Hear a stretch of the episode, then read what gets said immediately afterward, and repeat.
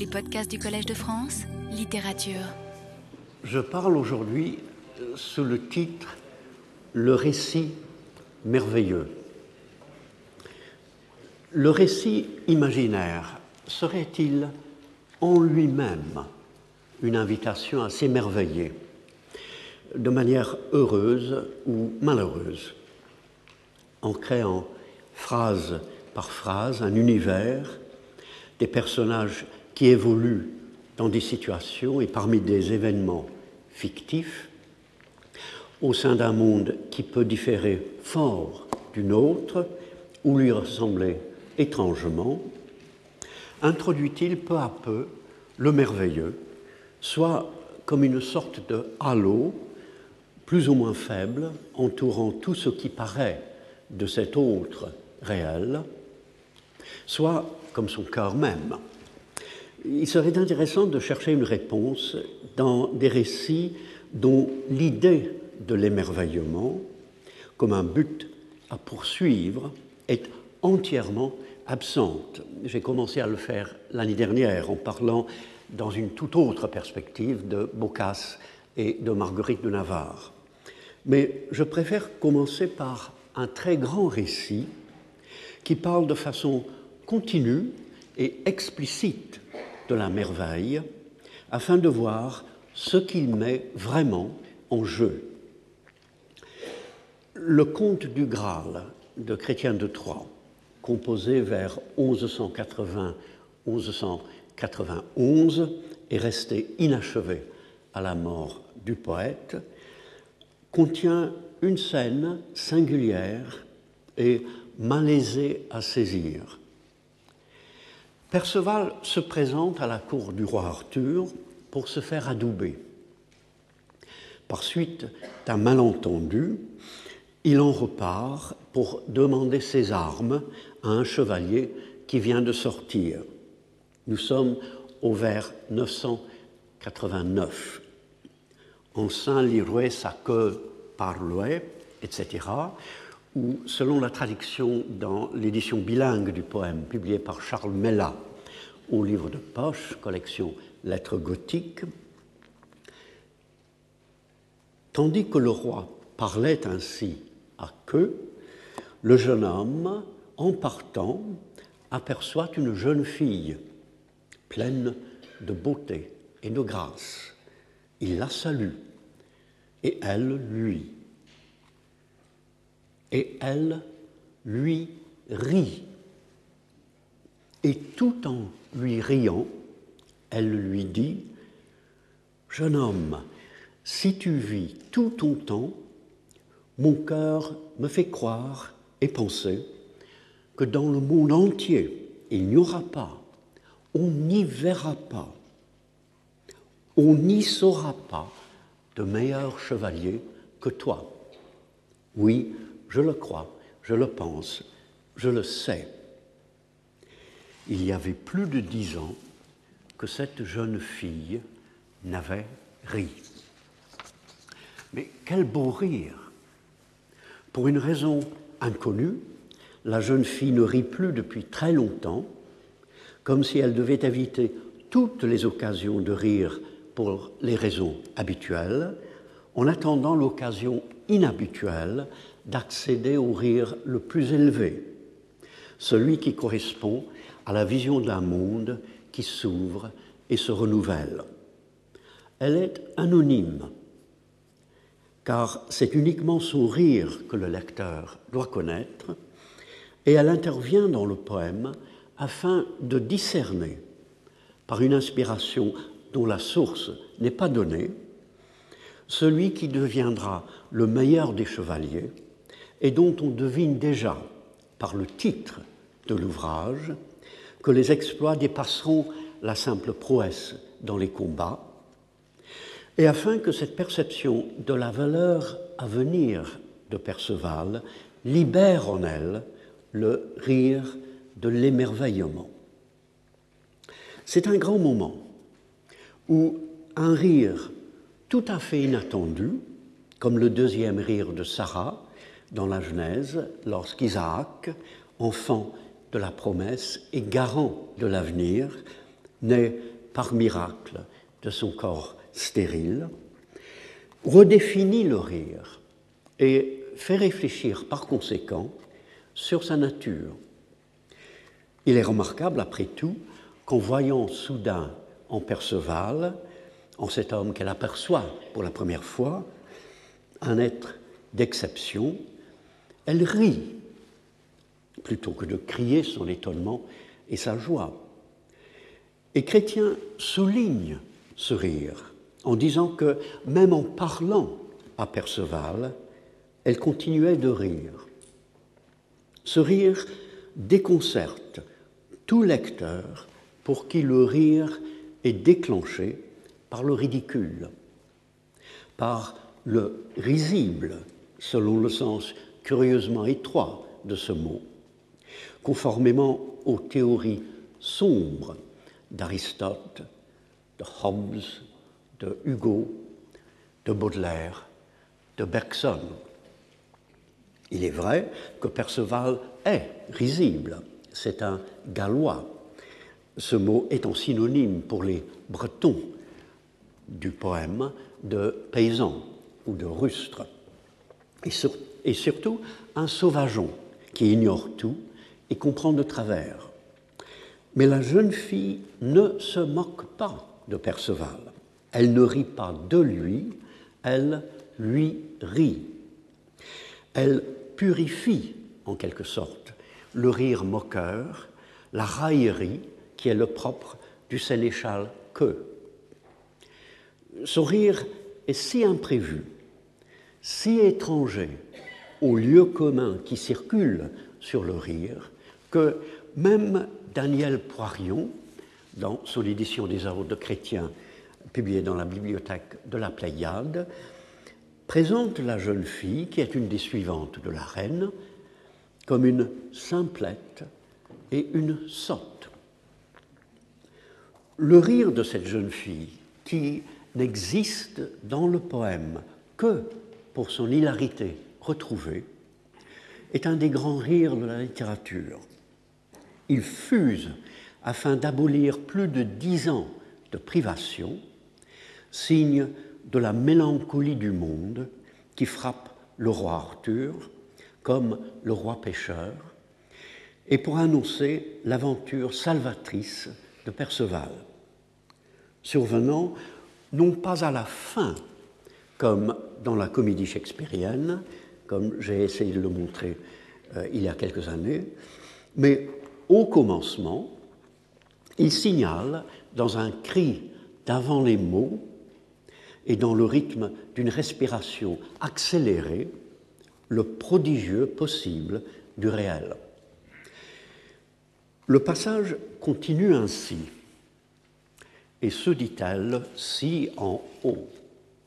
Elle a parlé à voix bien haute, et tous l'ont entendu, que bondit. Ses paroles lui furent odieuses. Il lui porte de la paume de la main un coup si rude sur son tendre visage qu'il l'a laissé étendu au sol. Après avoir frappé la jeune fille, il trouva, en revenant, un fou qui se tenait debout près d'une cheminée. De colère, et de dépit, d'un coup de pied, il le lança dans le feu qui brûlait bien, simplement parce que ce fou avait coutume de dire Cette jeune fille ne rira que le jour où elle verra celui dont la gloire chevaleresque sera sur toutes les autres souveraine. Et lui de crier, et elle de pleurer. Après le rire, le fou.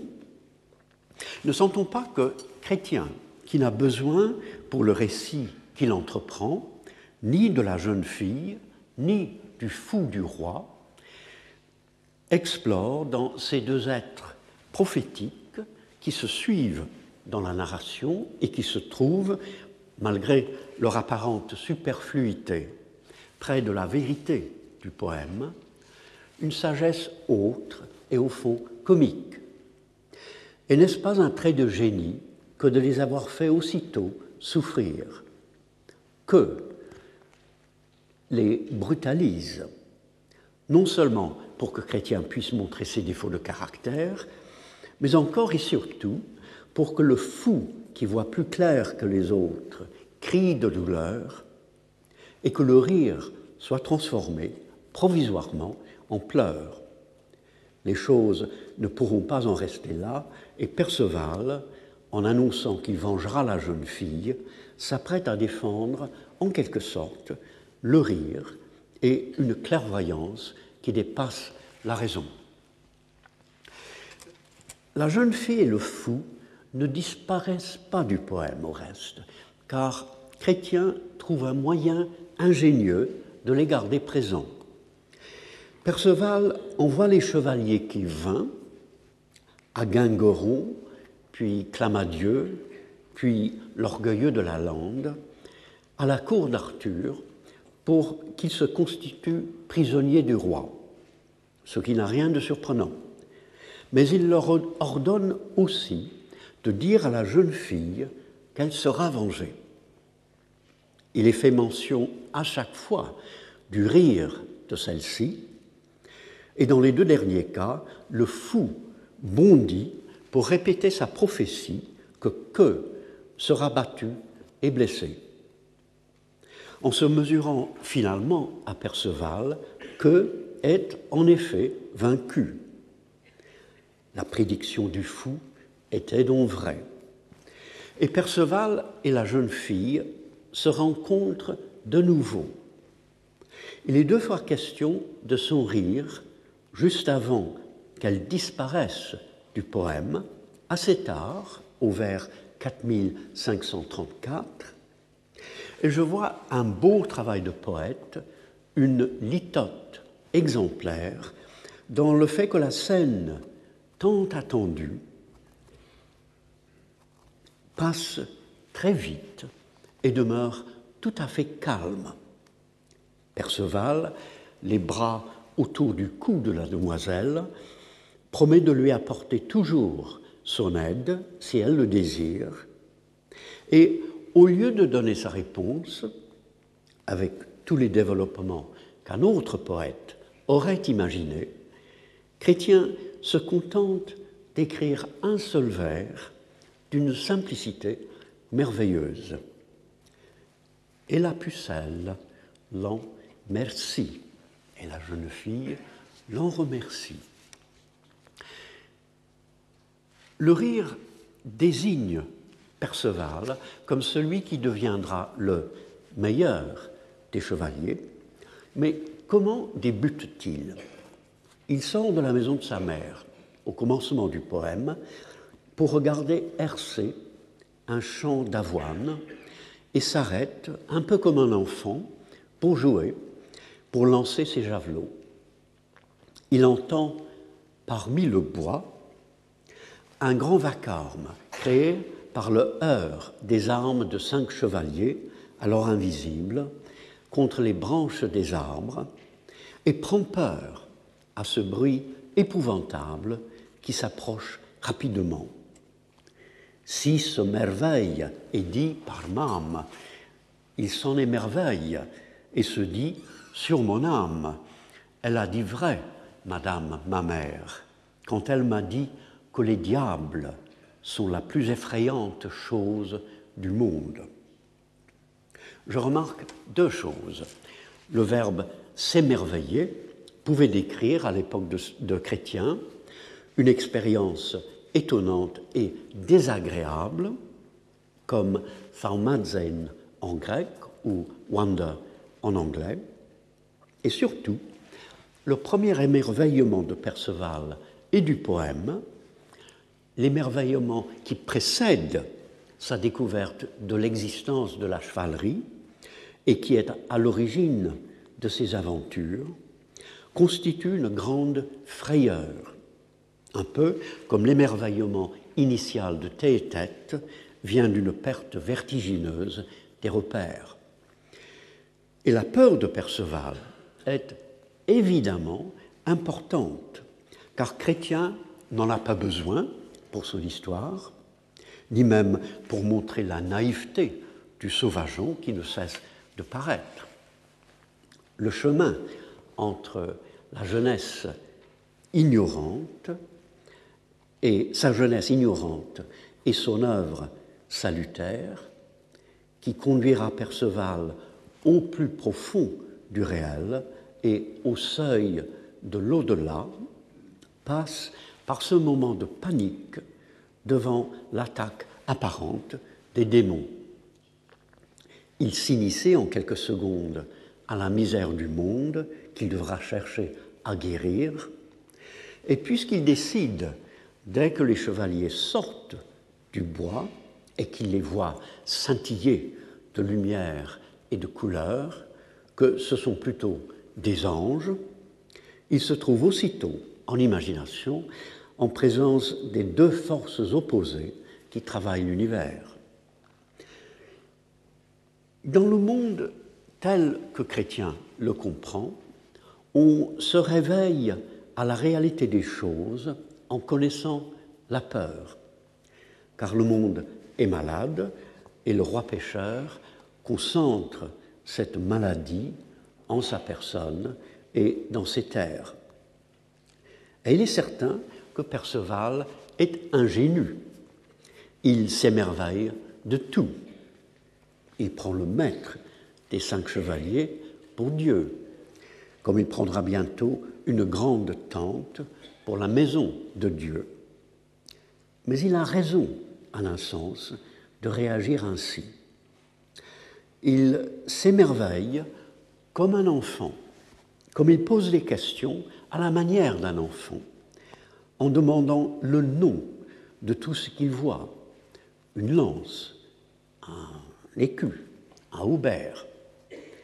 Il lui faudra cependant non pas perdre cette faculté enfantine, mais apprendre à s'émerveiller à un autre niveau. Et Perceval est lui-même merveilleux.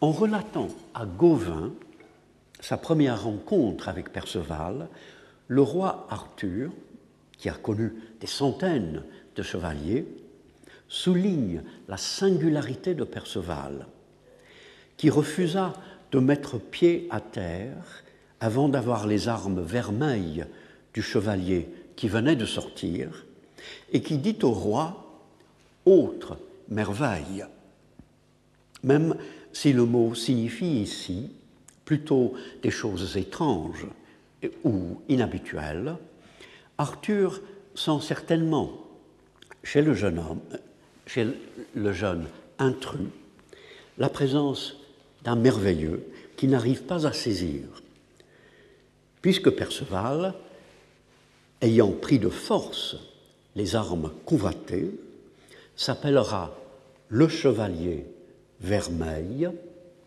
la rime dans ces vers entre vermeil et vermeil, rime qui est presque un jeu de mots et qui revient souvent, constitue un petit message subliminal.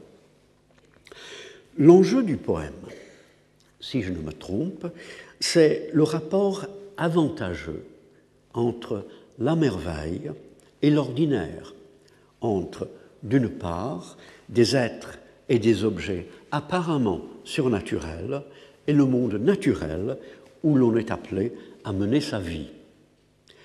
D'où l'importance, par exemple, de Blanchefleur. Chevauchant, chevauchant vers sa maison, aussitôt après son adoubement, Perceval voit, précédé d'une terre gaste, une ville forte en ruine. Il y est reçu par la jeune châtelaine, il la défendra avec brio contre un prétendant, Clamadieu, qui assiège la ville. Dans le récit, elle est la nièce de celui qui adouba Perceval et lui a pris le maniement des armes et la conduite d'un chevalier. Mais pour comprendre qui elle est, il faut étudier le travail de la poésie sur sa personne. Les tout premiers vers à son sujet la présentent ainsi. et la pucelle vint plus cointe, mais la jeune fille s'avançait avec plus d'élégance, de parure et de grâce qu'un épervier ou un papaguet. Elle est associée d'emblée, au moyen d'une comparaison inattendue, à laquelle je reviendrai, au monde naturel et en particulier aux oiseaux. Elle est mise en rapport avec les animaux par l'hermine dont sont fourrés son manteau et sa tunique, et par la zibeline qui orne le col de son manteau, et avec les fleurs par son nom, qui n'est pas encore donné et qui jaillira plus tard pour rappeler, en la focalisant, la représentation exemplaire en elle de la nature. Elle manifeste également le ciel nocturne, son manteau et sa tunique étant d'une porpre noire estellée d'or, de pourpre noir étoilé d'or, comme elle manifeste la sculpture par son front blanc, haut et lisse, comme s'il avait été formé par la main d'un homme travaillant la pierre, l'ivoire ou le bois, et comme elle manifeste l'héraldique, la touche vermeille sur la blancheur de ses joues, lui allant mieux, dit Chrétien, que le sinople sur l'argent. En regardant son front et en pensant successivement à la pierre, à l'ivoire et au bois, le lecteur la rapproche des règnes minéral, animal et végétal. Il trouve le métal le plus précieux dans ses cheveux, dont on aurait dit, selon une comparaison traditionnelle qui reprend vie dans ce contexte, qu'ils étaient tuis de finor, entièrement d'or fin, pur, pardon, pur. En une trentaine de vers, la poésie s'émerveille devant l'être de Blanchefleur, auquel elle permet d'irradier le monde entier et multiple, en faisant proliférer les façons de dire les analogies. Elle est plus que les oiseaux, comme la sculpture, mieux que les blasons. Chrétien termine ainsi son portrait. Pour ravir l'esprit et le cœur des gens, Dieu lui avait fait passer toute merveille. Jamais depuis il ne fit sa pareille, avant non plus il ne l'avait faite. Blanchefleur est la merveille en personne. Mais devrions-nous nous méfier de cette image hyperbolique de cette idéalisation d'une femme qui, au lieu d'être simplement, mais pleinement elle-même, est transformée en figure, éparpillée dans ses correspondances? Regardons de plus près. D'abord, ses yeux, vifs et clairs, sont aussi, malgré l'état pitoyable de ces gens et de sa ville, et son avenir personnel peu attirant, rieur. Un seul mot suffit pour l'associer à la demoiselle au rire de la cour d'Arthur et pour suggérer qu'elle est en contact, elle aussi, avec le grand rire qui semble soutenir les aventures des chevaliers et les attendre une fois leur tâche accomplie.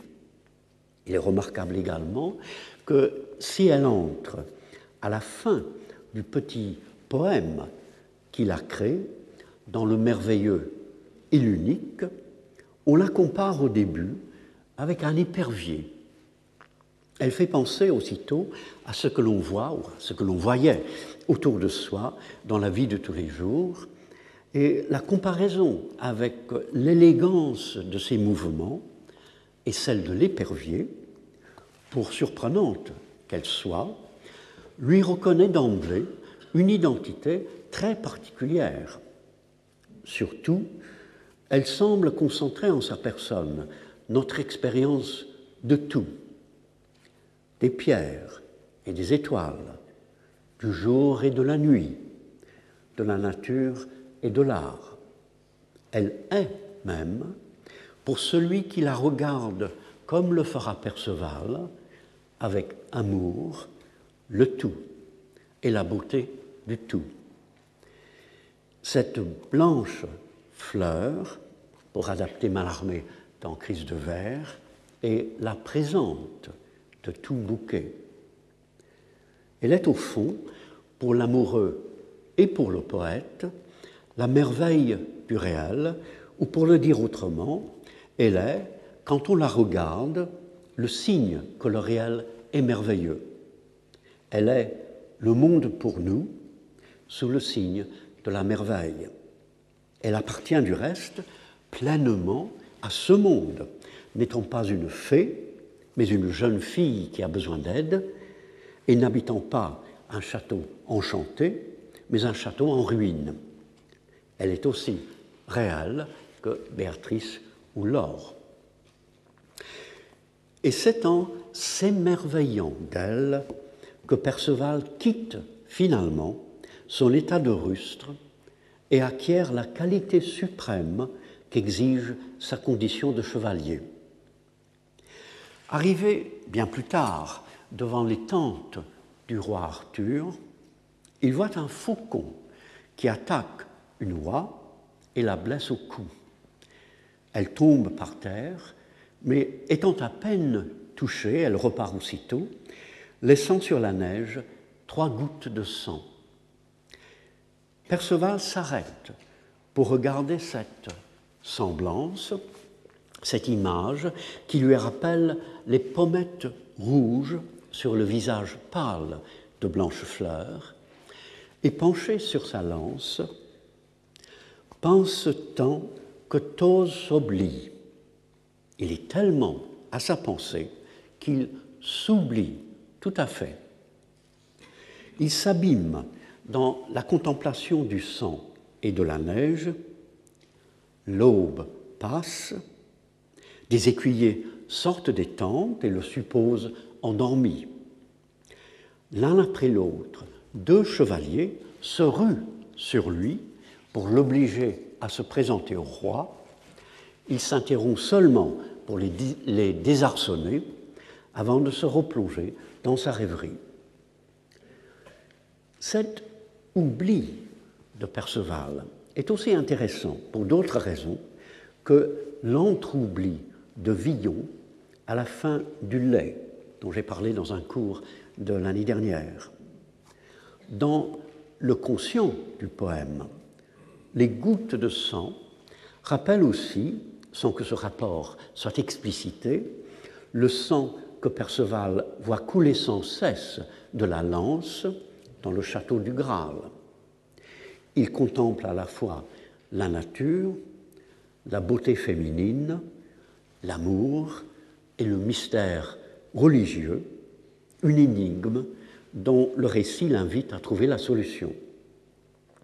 Dans l'inconscient du poème, le faucon, l'oie blessée et sans doute le rouge et le blanc touchent à des réseaux érotiques et autres qui ne me concernent pas, mais qui constituent, avec certaines images obsédantes ou oniriques, la lance et le Graal, la mère de Perceval tombée sur le pont, et même la jeune fille au rire, un arrière-monde qui anime le poème au-delà ou en deçà de son projet intelligible et qui le protège des interprétations. Surtout, son oubli est un très long émerveillement qui lui plaît beaucoup et dont Chrétien souligne l'importance. Le troisième chevalier qui s'approche de Perceval, doucement et en respectant son silence, est Gauvin.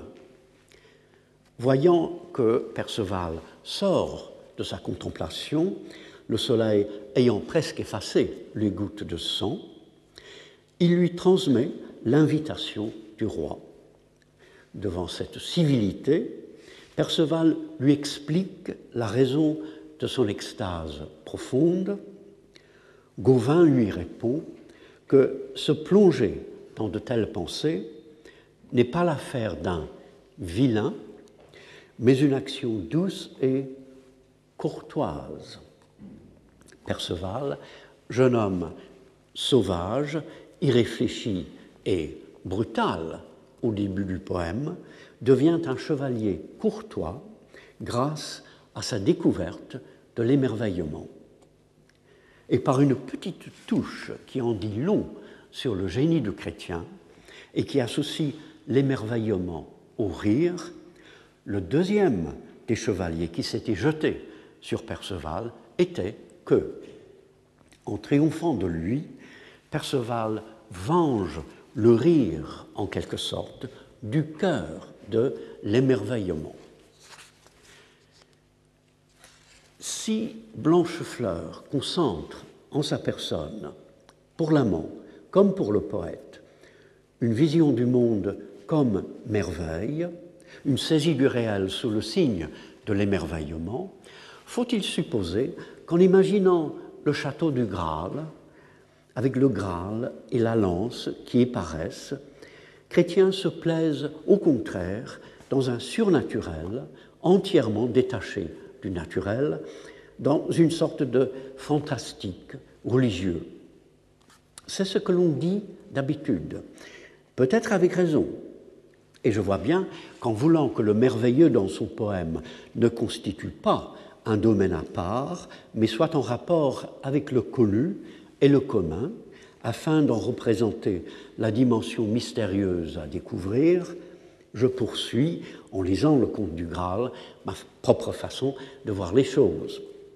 Mais comment Chrétien lui-même présente-t-il le château du Graal En suivant les directions de celui qui se révélera être le roi pêcheur, Perceval monte jusqu'au sommet d'une colline et se fâche de ne pas voir en bas la demeure où le pêcheur avait promis de l'héberger. Le poème continue ainsi. C'est alors qu'il a vu devant lui, dans un val, apparaître le haut d'une tour. On aurait su trouver d'ici jusqu'à Beyrouth tour si belle ni si bien assise. On peut supposer que cette tour, puis le château entier, se matérialisent soudain par magie, le château ne devenant visible que pour mettre à l'épreuve un chevalier à qui sera montré par un privilège singulier le cortège du Graal. Mais dans un paysage de collines, il est normal de ne pas apercevoir aussitôt un édifice caché et d'en voir paraître d'abord la partie la plus haute. Perceval ne s'en étonne pas d'ailleurs. Il reconnaît simplement qu'il avait eu tort de blâmer le pêcheur qui le mit finalement sur la bonne route. Chrétien semble donner deux explications possibles de l'existence du château pour que le lecteur n'oublie pas tout à fait, en pénétrant dans le domaine rare du Graal, le monde commun des méprises et des découvertes. Lorsque Perceval se réveille le lendemain matin, après son échec, il ne posa pas les questions nécessaires à propos de la lance et du Graal, en trouvant le château désert et que le pont-levis se lève derrière lui, apparemment tout seul, c'est l'explication magique qui prévaut. Sauf toutefois que la conjecture de Perceval, les jeunes gens sont, tous allés dans la forêt inspecter les pièges, semblerait confirmée par des traces toutes fraîches. Quand il rencontre bientôt après une jeune fille qui n'est autre que sa cousine et qui s'émerveille, molte me merveille, de son air reposé et de l'excellente condition de son cheval, comme s'il venait de passer une bonne nuit confortable, alors que tous s'accordent pour dire qu'on ne saurait trouver un gîte convenable avant 50 lieues dans la direction d'où ils viennent, le lecteur replonge dans la magie. La réaction de la cousine, cependant, dès qu'elle comprend que Perceval fut logé chez le roi pêcheur, est étonnamment prosaïque. Le roi pêcheur a plaisir, dit-elle, à revenir ici, car l'endroit est propice à la pêche et à la chasse, et il y a fait bâtir, en effet, une maison. Il n'y a pas de maison, mais curieusement, il y a une maison. On dirait que Chrétien tient à relier à la prose du monde les images les plus élevées et les plus obscures de la création poétique et les aspirations les plus hautes de la vie. Peut-on en dire autant de la scène du Graal? Je vous rappelle que la mission de Perceval est de trouver le château du roi pêcheur qui souffre d'une maladie apparemment inguérissable dans un pays où la végétation est également dévastée. Le monde entier deviendra une terre gaste si Perceval ne pose pas les bonnes questions à propos de la lance, pourquoi saigne-t-elle, et du Graal, qui nourrit-on avec ce qu'il contient? En posant les questions, il guérirait le roi pécheur, ses terres et le monde entier. Le salut du monde se trouve, autrement dit, dans ces deux objets, le Graal étant la coupe dans laquelle Joseph d'Arimathie est censé avoir recueilli le sang du Christ sur la croix, la lance étant celle qui lui a percé le flanc. Arrivé dans le château, Perceval s'émerveille du festin qu'on lui sert, comme il raconte plus tard à sa cousine qu'il s'émerveillait du roi dès qu'il se trouvait en sa présence. Il s'émerveille de la beauté et de l'opulence des lieux, qui parlent plutôt de la foison du monde que de l'irruption de la magie. Le Graal lui-même paraît d'abord sous la forme d'un Graal, d'une coupe ou d'un plat profond, et si sa clarté apparemment surnaturelle ternit l'éclat des chandelles, Chrétien décrit par la suite l'or du Graal et les pierres précieuses incomparables qui y sont serties et qui pourraient être la raison tout à fait naturelle de cette grande lumière. Il est vrai que la nourriture servie sur le Graal est surnaturelle. C'est une hostie qui soutient seule la vie d'un saint homme, d'un pur esprit, qui est le père du roi pêcheur et l'oncle de Perceval. La lance aussi est une évidente merveille, un miracle, une arme en fer qui saigne continuellement. En tant qu'objet d'émerveillement, le Graal et la lance peuvent paraître aussi faux et aussi dangereux que certains objets surréalistes. Loin d'ouvrir sur une altérité merveilleuse et partageable, il parle de rites pour initier et dévoile je ne sais quelles pulsions inconscientes.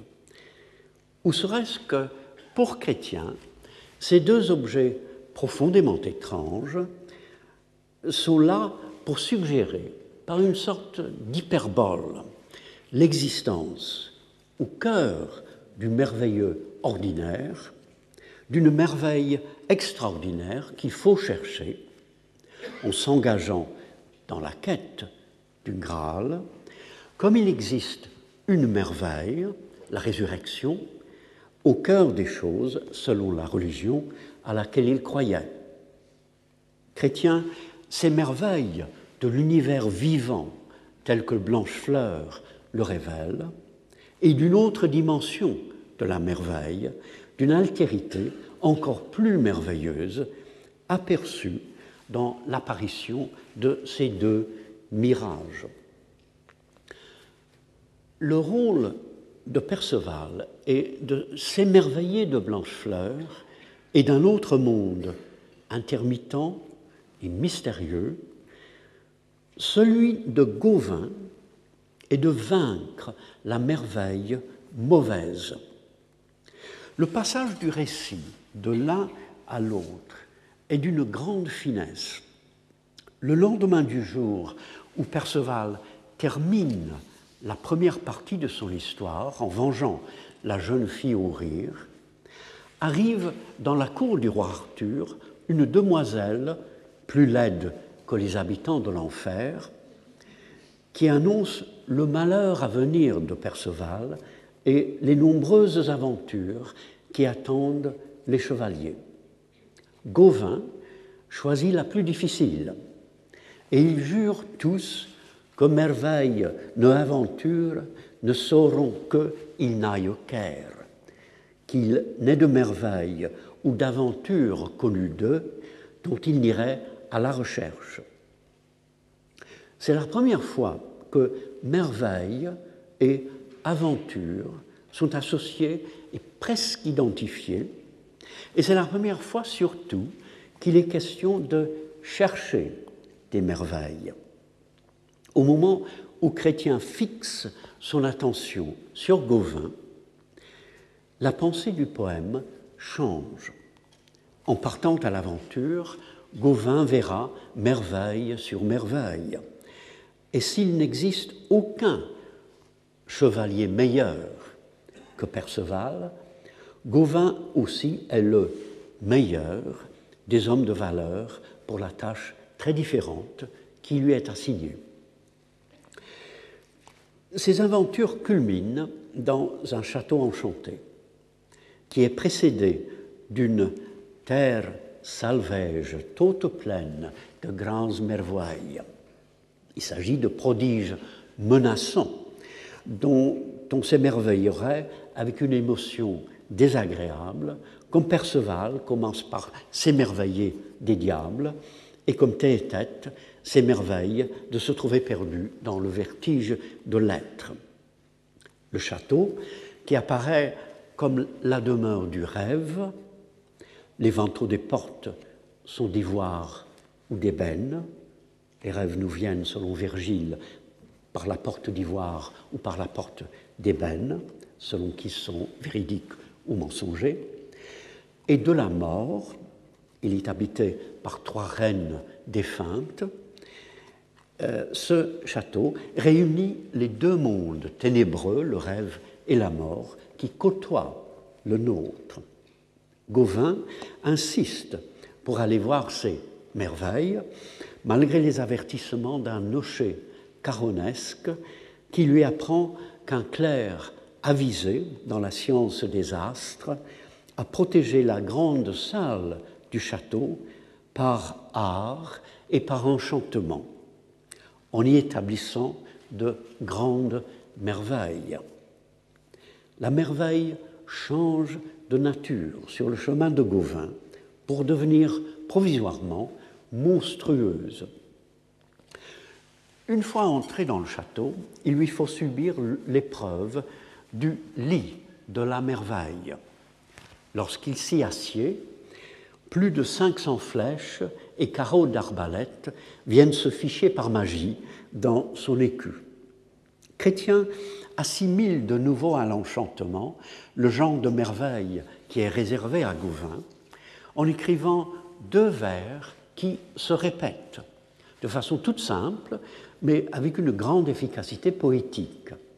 Les fenêtres d'où vont partir les missiles s'ouvrent dès que Gauvin touche le lit, et les merveilles se découvrent et les enchantements appèrent.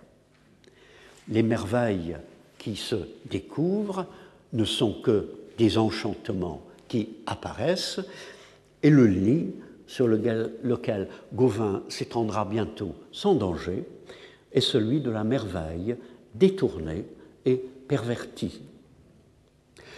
Le nocher avait aussi expliqué à Gauvin qu'aucun chevalier ne pouvait entrer dans le château sans perdre pour le moins sa santé, s'il était exempt de tout vice, mais qu'un chevalier parfait, en surmontant l'épreuve, détruirait l'injustice, ramènerait la paix, et en mariant les jeunes filles et adoubant les jeunes gens, assurerait l'avenir et la recherche des valeurs chevaleresques.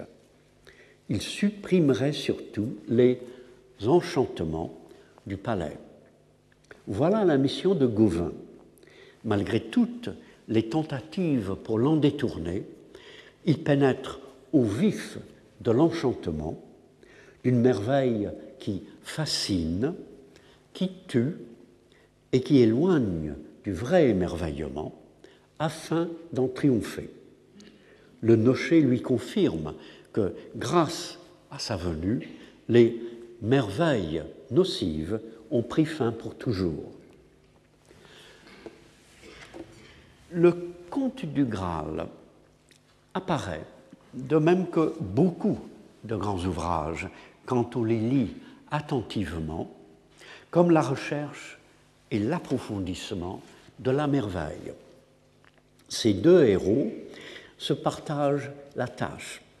Perceval s'émerveille de toute la réalité du monde telle qu'elle se manifeste en blanche fleur et de l'ouverture du monde à autre chose, à un autre niveau du merveilleux, suggéré de manière volontairement obscure par le château du Graal et son cortège d'objets mystérieux. Gauvin affronte la merveille perverse, l'enchantement qui serait une sorte de parodie mauvaise du merveilleux, et la détruit dans une action dont la signification ultime se perd toutefois, parce qu'il passe la frontière de la mort, dans les ténèbres de l'imagination et le non-dit. Une telle lecture du poème est-elle cependant trop stricte, trop fermée? Le conte du Graal n'est pas un poème à fixer dans des formules, même en dehors du fait qu'il n'est pas terminé, et l'émerveillement du lecteur, comme des chevaliers, naît surtout de l'imprévisible du monde qui s'ouvre devant nous, des aventures que l'on recherche et surtout de la prise de conscience que les aventures nous attendent, que la réalité n'est pas définie à l'avance, mais qu'elle est elle-même aventureuse, comme on dit d'une rivière, qu'elle est poissonneuse. Les aventures, les surprises, d'après l'étymologie du mot aventure, que l'avenir recèle et qui viennent vers nous d'elles-mêmes, crée peu à peu la conviction non seulement que n'importe quoi peut arriver, mais encore que le temps est capable de faire surgir des événements qui émerveillent. C'est tout le contraire de ce que dit Cicéron du sage dans le livre 5 des Tusculanes, que j'ai cité au quatrième cours, et qui contient cette recommandation fort triste. Le propre du sage est nihil comme acciderit admirari ut inopinatum ac novum accidice videatur. Ne, de ne s'émerveiller d'aucun événement comme s'il était imprévu ou nouveau. Dans le conte du Graal, le lecteur se réjouit précisément d'une réalité qui l'étonne sans cesse, d'un monde prodigue de choses inattendues et neuves.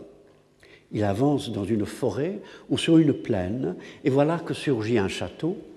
Et s'il est vrai que vers la fin du XIIe siècle, beaucoup de gens ne voyageaient pas et pouvaient ignorer ce qui se trouvait à dix lieues de chez eux, comme il est possible, même à l'heure actuelle, de rencontrer au détour d'un chemin dans la forêt de Sologne un petit château en briques rouges, merveilleux de grâce et de soudaineté, un domaine mystérieux tel qu'on l'imagine Alain Fournier dans Le Grand Môle, la surprise n'est pas moins grande de voyager ainsi dans un monde profondément inexploré. Il n'est pas besoin que le château paraisse par magie. Il suffit par exemple que Perceval quitte le château du riche gornement de Gore, qu'il s'enfonce dans la solitude des forêts et qu'il trouve subitement le château ruiné de Blanchefleur, qui lui apprend qu'elle est dans le dénuement le plus total et que Gornement est son oncle, sans que soit posée la question de savoir pourquoi Gornement ne la secourt pas, pour que le lecteur comprenne que dans le monde où il s'aventure, chaque lieu paraissant à l'improviste se suffit à lui-même en tant que contrée pour l'imagination. Le monde de chrétiens s'anime d'une vie mystérieuse qui produit sans cesse des événements et des lieux merveilleux. J'ignore si les Français ont la tête épique quand il s'agit d'écrire des poèmes selon les règles tirées des épopées anciennes. Ils ont certainement, à un très haut degré, la faculté de construire de longs poèmes invitant le lecteur dans la complexité d'un monde récité, transformé, vibrant de surprises et de merveilles.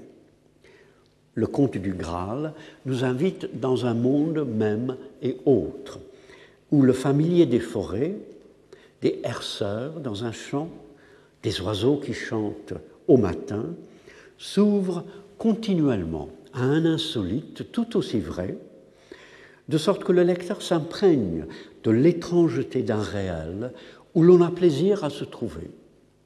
La Bretagne, lointaine et fabuleuse où évoluent les personnages, favorise ce dépaysement de l'imagination et qu'il est au nom des raisons anthropologiques ou autres de le faire, Chrétien, tout en accompagnant Perceval et Gauvin dans l'au-delà de la merveille ou de l'enchantement, les guide aussi vers l'ici maintenant de leur propre famille, les personnages du Graal étant les oncles ou le cousin de Perceval, les reines du château de la mort, la grand-mère, la mère ou la sœur de Gauvin. Plus les deux chevaliers s'éloignent de l'ordinaire, plus ils s'en rapprochent. Le récit comprend le besoin de nous émerveiller. Une jeune fille comme Blanchefleur, dont la beauté passe toute merveille, et même l'attente d'une merveilleuse beauté, où Perceval surprend la compagne de l'orgueilleux de la lande, répondent à notre désir que le monde soit ainsi, qu'une femme, un paysage et même une tente, une épée dévoilent le merveilleux possible du réel. Il comprend aussi notre besoin d'explication, notre désir de percer dans le domaine du récit l'énigme du château du Graal et de savoir comment Perceval réussira à guérir le roi pêcheur et à éviter, la malédiction prononcée par la demoiselle Led, dans l'espoir que l'éclaircissement de toutes les obscurités de l'œuvre éclairera la vie que nous menons dans le monde réel. Mais il comprend également l'intérêt qu'il y a à frustrer en partie ce désir. Le poème refuse de tout élucider, non seulement en restant inachevé, comme la vie de chacun, mais aussi par cet arrière-monde de l'œuvre à jamais mystérieux, où ce serait une erreur de demander, par exemple, comment certaines personnes connaissent le mystère du Graal ou qui est la demoiselle laide? Les choses arrivent comme dans un rêve, comme la vie même est un rêve où nous saisissons des commencements de signification, parfois avec une grande clarté, mais où la réalité du réel demeure toujours, sans doute pour notre bien, un peu hors d'atteinte. On ne possède pas le conte du Graal par l'analyse, et l'on comprend que la finalité de cette quête de l'aventure, du mystère, de l'être, de l'émerveillement, du salut, c'est la quête elle-même, c'est le fait de chercher plutôt que de ne pas chercher et de reconnaître que l'on saura ce que l'on cherche quand on l'aura trouvé. Eh bien voilà, euh, la semaine prochaine, sous le titre La peinture émerveillée, je parlerai de la peinture et en particulier de Vermeer et je vous montrerai les images que je commenterai. Merci. Rendez-vous dans quelques minutes.